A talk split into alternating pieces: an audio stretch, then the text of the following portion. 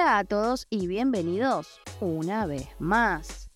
En un podcast anterior les comenté que se venían algunos cambios en el canal y que pronto se iban a enterar. Bueno, llegó el momento. Hoy inauguramos una nueva sección en el canal en donde no voy a estar sola. Quiero que sepan que esta sección llamada Conociendo a va a estar abierta para todos los que quieran participar. La idea es que podamos conocernos y también que puedan contarnos a todos sobre algo que quieran publicitar, tipo si tienen un emprendimiento y quieren poder darlo a conocer. Este espacio en mi canal va a ser para eso.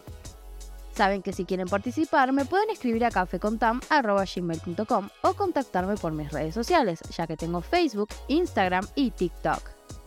La idea general de esto es que podamos crecer juntos y darnos una mano para poder alcanzar eso que queremos lograr. Como no podía ser de otra manera, en este primer episodio de Conociendo a, les traigo a una amiga muy especial que quiero que conozcan y que nos cuente un poquito de ella y de qué hace, ya que me parece un tema súper interesante, pero no les quiero adelantar nada aún. Prefiero que sea ella la que nos cuente todo. Antes de iniciar, quiero contarles brevemente quién es Cintia para mí y cómo nos conocimos. Para esta historia debemos remontarnos en el tiempo unos 8 años atrás. En esa época había un muchacho que era amigo de Sebas, mi novio. En realidad era su mejor amigo. Muchos años atrás había sido el mejor amigo de mi hermano y luego de que mi hermano se fuera a vivir a Neuquén, empezó a relacionarse más y más con mi novio, al punto que llegaron a ser mejores amigos una amistad que duró casi 10 años. En todos esos años conocimos algunas relaciones de este muchacho al que llamaremos Limón, porque por ciertas cosas que no vienen al caso, creo que es mejor no nombrarlo. Bueno, sigamos. Un día Limón le dice a mi novio que quería venir a casa a visitarlo, así jugaban un rato a la play y charlaban. La verdad es que a mí Limón siempre me cayó bien, pero me jodía un poco que cuando se juntaba con mi novio, se volvían dos niños y se comportaban como tales. Además, cuando Limón venía se quedaba por horas y en la mayoría de las ocasiones se quedaba a dormir. Pero no dormían, jugaban a la Play toda la noche. Entonces, para mí esta situación era un poco molesta e incómoda, ya que tenía que soportarlos con los gritos, las risas y el volumen alto de la tele con los juegos de tiros y guerras y todo eso, durante toda la noche. No sé si me entienden, pero la verdad es que al trabajar toda la semana full, cuando llega el fin de uno quiere relajarse y descansar. O al menos así soy yo. Ojo, a mí no me molestaba que Limón viniera y jugara con Sebas por horas. Lo molesto era que se extendiera tanto. Bueno, ese día Limón lo llama Sebas y le dice que quiere venir. Y justo ese día, Sebas y yo no andábamos muy bien por lo que le dije que hiciera lo que quisiera y me fui a la casa de mi viejo ya que no estaba de humor para socializar con nadie. Finalmente limón llegó, pero no lo hizo solo. Yo estaba de muy mal humor con Sebastián, por lo que ni siquiera me aparecí por casa, pero sabía de la situación. Horas después decido ir a mi casa y ahí estaba Limón y una chica. Parecía simpática, pero la verdad es que no le presté mucha atención al principio. Y repito una vez más, yo no estaba de buen humor. Finalmente decidí acercarme y conversar con esta chica ya que mis problemas de pareja no eran su culpa, así que no merecía ser ignorada por mí. Esa chica era Cintia. Empezamos a charlar y rápidamente tuvimos una linda conexión. La verdad me cayó súper, súper bien y hasta nos pasamos los WhatsApps. No recuerdo si fue al día siguiente o un par de días después, pero nos empezamos a escribir con Cintia. Llegó a un punto en que diariamente hablábamos siempre teníamos cosas que contarnos o consejos que pedirnos y cada vez nos entendíamos más y nuestra amistad crecía y crecía. En Cintia encontré una persona muy comprensiva y sentía que podía contar con ella siempre y confiarle en mis cosas. El tiempo pasó. Ella y Limón, gracias a Dios, se separaron, pero nuestra amistad siguió. Nunca me voy a olvidar que en 2018 apareció de sorpresa en casa el día de mi cumpleaños. Ella vivía lejos y no tenía ni idea de cómo venir, pero en complicidad con Sebas, que la guió en el camino, se vino a celebrar mi cumple. Esas actitudes son las que valen oro.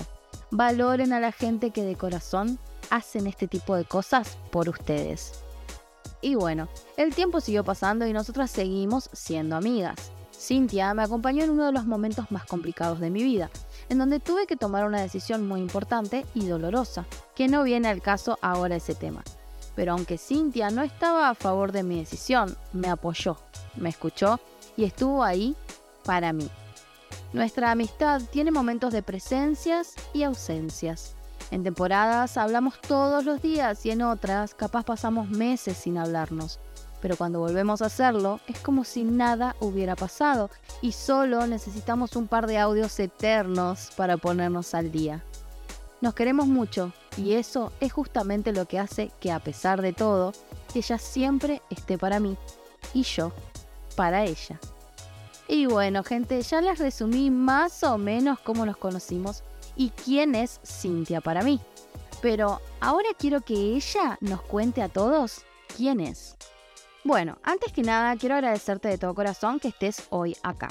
La idea es que la gente que nos está escuchando te conozca, así que quiero que nos cuentes un poquito de vos. Y quiero también que te describas en unas cinco palabras cómo te ves y en otras cinco cómo me describirías a mí o a nuestra amistad.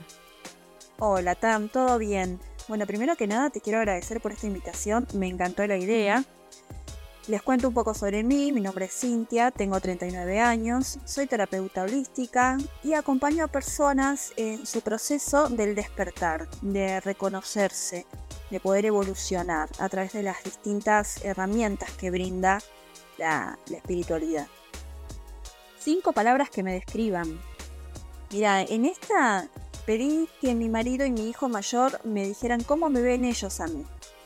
Y no tanto de cómo creo que me veo, desde el yo. Eso es algo que se trabaja mucho en, la espiritualidad. Así que las respuestas fueron soñadora, silenciosa. Eh, me gusta estar mucho en silencio. Paso mucho tiempo conmigo en silencio. Comprensiva, reflexiva, ordenada, y en esta parte de las cinco palabras de a nuestra amistad y hacia vos, eh, lo primero que me sale es decirte eh, amistad a primera vista y creo que eso es lo, que más nos describe. Eh, y decirte a vos que sos espontánea, real, incondicional, a pesar del tiempo que pasa que quizás no hablamos, cuando reaparecemos no hay, no hay obstáculos, no hay distancia, no hay nada. Es como siempre la primera vez y sos muy alegre. Y a través de, nuestras charlas me haces muy feliz.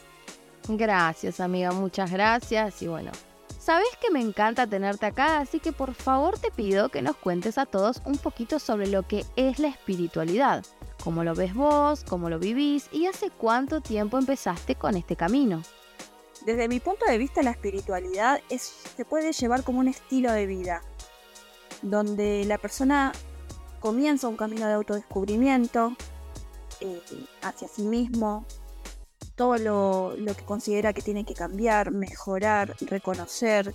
Se trata mucho de aprender a convivir con el otro desde la aceptación, la compasión, la empatía, aprender a ponerse en el lugar del otro. También eh, desde un punto individual hacia uno mismo, cómo poner límites y sanos y muy necesarios, eh, principalmente aprender a decir no. Yo lo, a la espiritualidad la vivo desde ese lugar, de esa manera. Aprender a vivir más libre, más espontáneo, sin tantas cargas, sin tantas discusiones. Eh, es un, camino muy interesante, profundo, largo, sí, no, no, no voy a a disfrazarlo, pero muy enriquecedor. Cuando uno lo toma de forma responsable, puede aprender muchísimo y, vivir de una manera mucho más alegre, más simple. Y este camino espiritual lo comencé aproximadamente hace 7, 8 años. Y creo que ahí está donde no es un camino corto. Lo que lo hace más fácil es si uno no se resiste si uno logra entender eh, que a veces hay que soltar ciertos controles de la mente, eh, ahí se hace mucho más fácil. Y, sí, creo que, que llevo esa cantidad de años y obviamente continúo día a día. Esto es, es un trabajito día a día. Jessin, ¿y vos antes de conocer esta forma de vida, digamos, eres una persona espiritual? ¿Te llamaba la atención ciertos temas o directamente empezaste desde cero a descubrir todo este nuevo mundo? No, para nada. Antes, cero espiritualidad, cero pensar en que yo me podía quedar en silencio, pensando, meditando, reflexionando. No, tampoco tenía mucho conocimiento, no, no prestaba atención. Así que no era algo que yo estuviera interesada en, aprender. Estaba muy metida en ese traje diario que, era vivir a las corridas. ¿Y cómo empecé? Mira, eh, gracias a mi hermana. Yo trabajaba en una agencia de quiniela, donde ahí, bueno, la cantidad de gente entrando y saliendo eh, era otro tipo de energía, totalmente opuesto.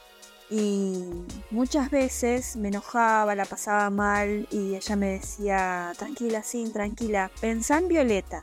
Respira tres veces y pensá en Violeta. Yo por dentro decía, ¿qué me está diciendo? No tengo la menor idea. Eh, me, causaba gracia y a veces hasta me hacía enojar más. Pero bueno, eh, algo en mí empezó a aflojar, a decir, bueno, a ver qué es esto. Y, y realmente hacía esas tres respiraciones y empezaba a, generar ese comienzo de calma, esa entrada de calma. Y, bueno, después empecé a buscar un poquito más sobre el tema. ¿Por qué pensar en violeta? Bueno, porque metafísica el color violeta, rayo violeta, eh, hace referencia a lo que es transmutar. Entonces, bueno, mi hermana lo que trataba de hacerme entender era que yo, eh, a través de ese ejercicio, de respiración y visualización transmutara esas emociones que yo estaba teniendo de forma ahí como descontrolada. Así que bueno, fue, fue muy lindo, muy lindo ese, ese comienzo, pequeño comienzo. Le cuento a la gente que en las redes te pueden encontrar como Alma Pleyadiana, pero quiero saber un poco más de qué se trata. ¿Por qué ese nombre? Alma Pleyadiana surgió hace unos años en una lectura de registros eh, que me estaba haciendo mi profesora actual, mi maestra Roxana Fuentes. Eh, y de la nada surgió Hermana Pleyadiana Despierta. Ella me estaba contestando acerca de, ciertas cosas que yo necesitaba resolver, buscar orientación, posibilidades, y de la nada surgió esa frase. Yo me quedé totalmente ojos abiertos, así grandes, porque no entendía nada. Incluso dije, ¿será para mí? ¿Me habrá caído ese mensaje para otra persona? Y quedó, quedó ahí, pero no lo pude ignorar. Eh, fue haciendo ruido dentro de mí eh, muy despacito a lo largo del recorrido que yo había empezado. Y empecé a buscar información para saber qué era eso por qué a mí, eh, porque por, por algo me resonaba en mi interior, por algo estaba esa vocecita que me decía, busca información, lee, pregunta. Así que Alma Pelladiana nació de esa manera, muy, muy de a poquito dentro de mí, a través de una frase que quedó ahí colgada. Eh, y si quieren saber un poquito más, eh, se les llama a una especie de seres de luz. Cuando uno comienza en el camino espiritual, se conecta con maestros ascendidos, seres de luz, que son quienes, ángeles también, que son quienes nos acompañan, quienes están a nuestra disposición en este camino para ayudarnos y acompañarnos. Bueno, los pleyadianos, seres de quinta dimensión, son también esos seres que nos acompañan en este camino. Eh, y si buscan información también, eh, se encuentran en las Pléyades que están eh, como en una colita que sale del cinturón de Orión.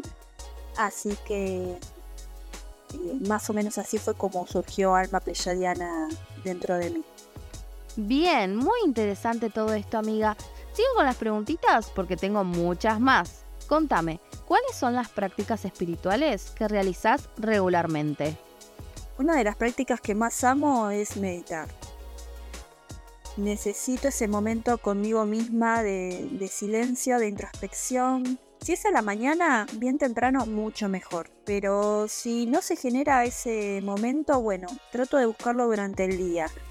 Eh, Siento que, es mi momento eh, donde yo puedo reflexionar, donde puedo observar cómo me siento, eh, incluso hasta diagramar mi día, sentir, visualizar, ver qué es lo que tengo que hacer, qué es lo que puedo hacer mejor, dónde orientar la energía, es una práctica que me sirve mucho, me ayudó muchísimo y lo sigue haciendo.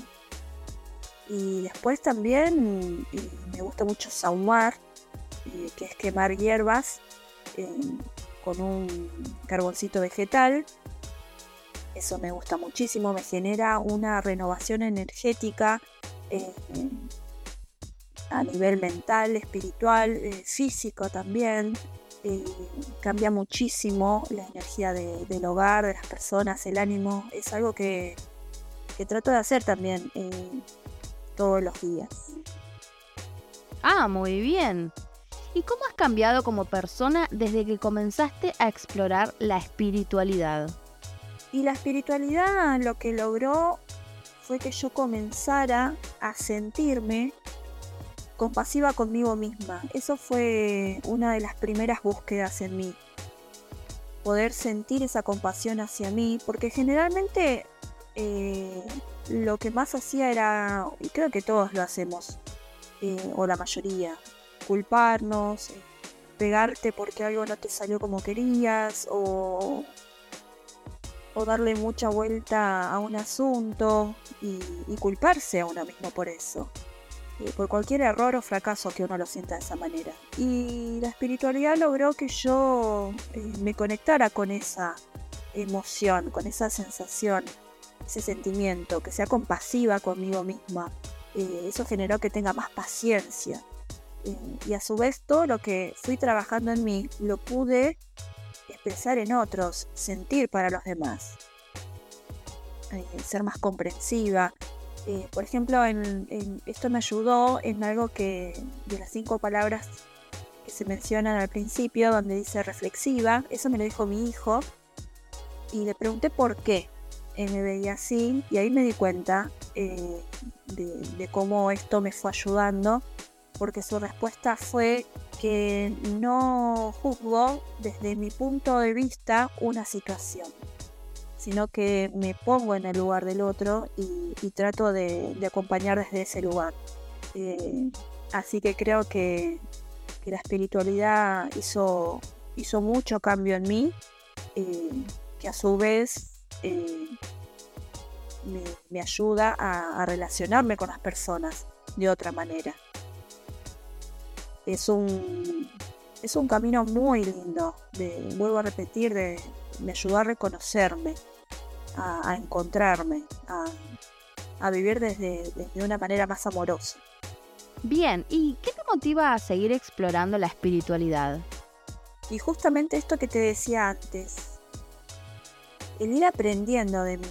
Eh, me gusta mucho, mucho el ejercicio de, de, reflexión. Eh, y no, no solamente a diario, sino constantemente. Eh, eso es lo que más me motiva, que hoy en día me doy cuenta que ante una reacción automáticamente eh, puedo frenar y tratar de, ver desde dónde viene, por qué reacciono así o por qué me hace sentir así, de tal manera. antes de, actuar, tomarme ese minuto para poder, eh, vuelvo a repetir, reflexionar sobre lo que siento y ver si es la forma correcta. Eh, y no solamente hacer ese trabajo conmigo mismo, sino con, eh, el involucrado o involucrada en, el tema, sea la situación que sea. Esa es una de las grandes motivaciones, que, que constantemente podemos buscar cómo estar mejor. Eh, no quedarse por ahí enganchado en el enojo, en la bronca o en la frustración, sino buscarle la vuelta siempre para que eh, podamos ver la forma de vivirlo más positivo y no tan solamente ver su lado negativo, el daño que quizás nosotros pensamos que nos, está causando. Así que esa es una de, las grandes motivaciones.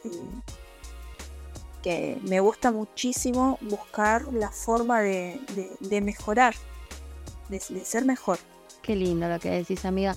Y es real. Em, creo que todos deberíamos buscar eh, las herramientas que nos ayuden, ¿no? Porque a cada uno puede ayudarle diferentes cosas, pero que el fin sea siempre ser la mejor versión de nosotros mismos, ¿no? Creo que eso sería em, lo ideal y, lo que todos deberíamos buscar como un propósito en nuestra vida, ¿no? Bueno, y contame, ¿cómo, cómo ha impactado tu espiritualidad en tus relaciones con los demás?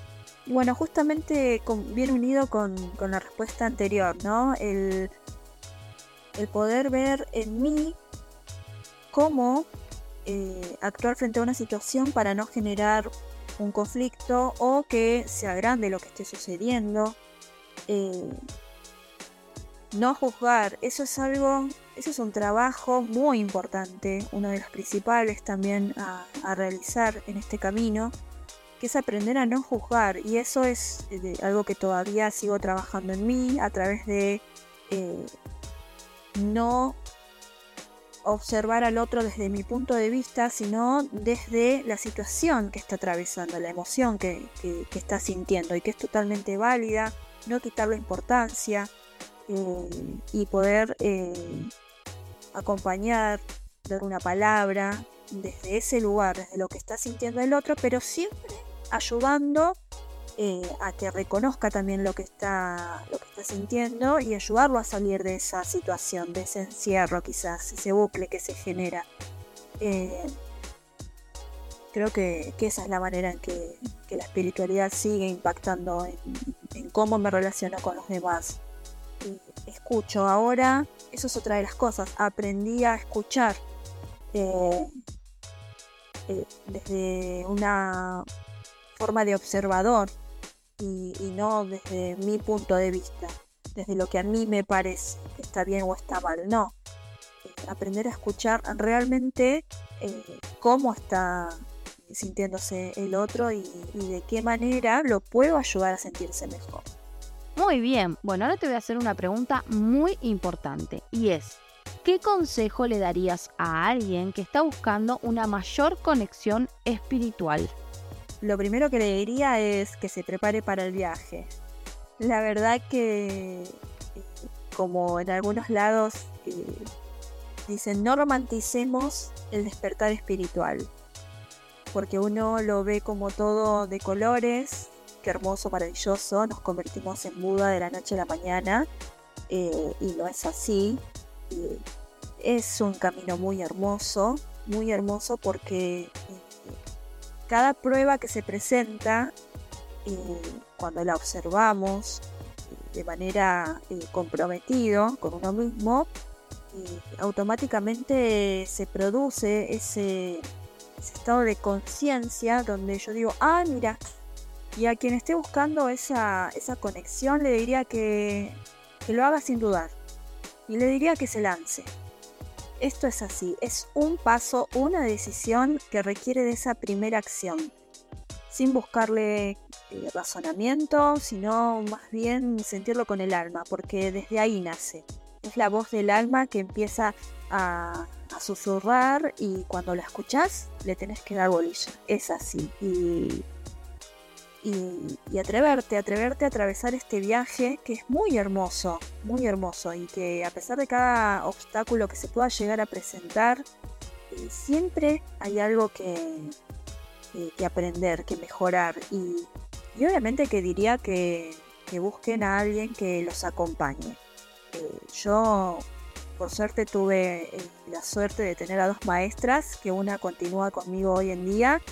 y y es mucho mejor, mucho más fácil eh, hacerlo acompañado de alguien que, te pueda eh, ayudar desde su experiencia a través de esto, ¿no? De, poder comprender lo que te está pasando y, que te sea un poquito más leve. Eh, no para todos el camino es igual, siempre va a depender de, las resistencias que, que ponga uno al cambio eh, a reconocer sus propias responsabilidades eh, al momento de, cada acción, de cada pensamiento. pero eh, nada, diría que se atrevan, que den ese paso porque no se van a arrepentir. Después, me acuerdo de una frase, la primera frase que escuché, no hay vuelta atrás. Y es tal cual. Eh, en su momento lo, no entendía qué significaba, eh, pero ahora lo puedo decir y con mucha alegría de que una vez que comenzás, no querés parar. Y hasta acá hemos llegado con este podcast. La verdad es que hemos tenido una conversación súper linda con Cintia y muy larga también, por lo que tuve que dividirla en partes. Pero no se preocupen que la semana que viene van a tener la segunda parte. Los invito entonces a suscribirse para que no se pierdan cuando ya esté disponible. Como siempre, les recuerdo que me pueden seguir en las redes y si lo desean, escribirme a cafecontam.gmail.com. Y en la cajita de descripción les dejo también las redes de Cintia, así que si quieren pueden ir a seguirla y dejarle mensajitos. Gracias por escucharme. Si les gustó, regálenos un like, suscríbanse, compartan y todas esas cosas lindas que ustedes saben hacer. Besos y hasta la próxima.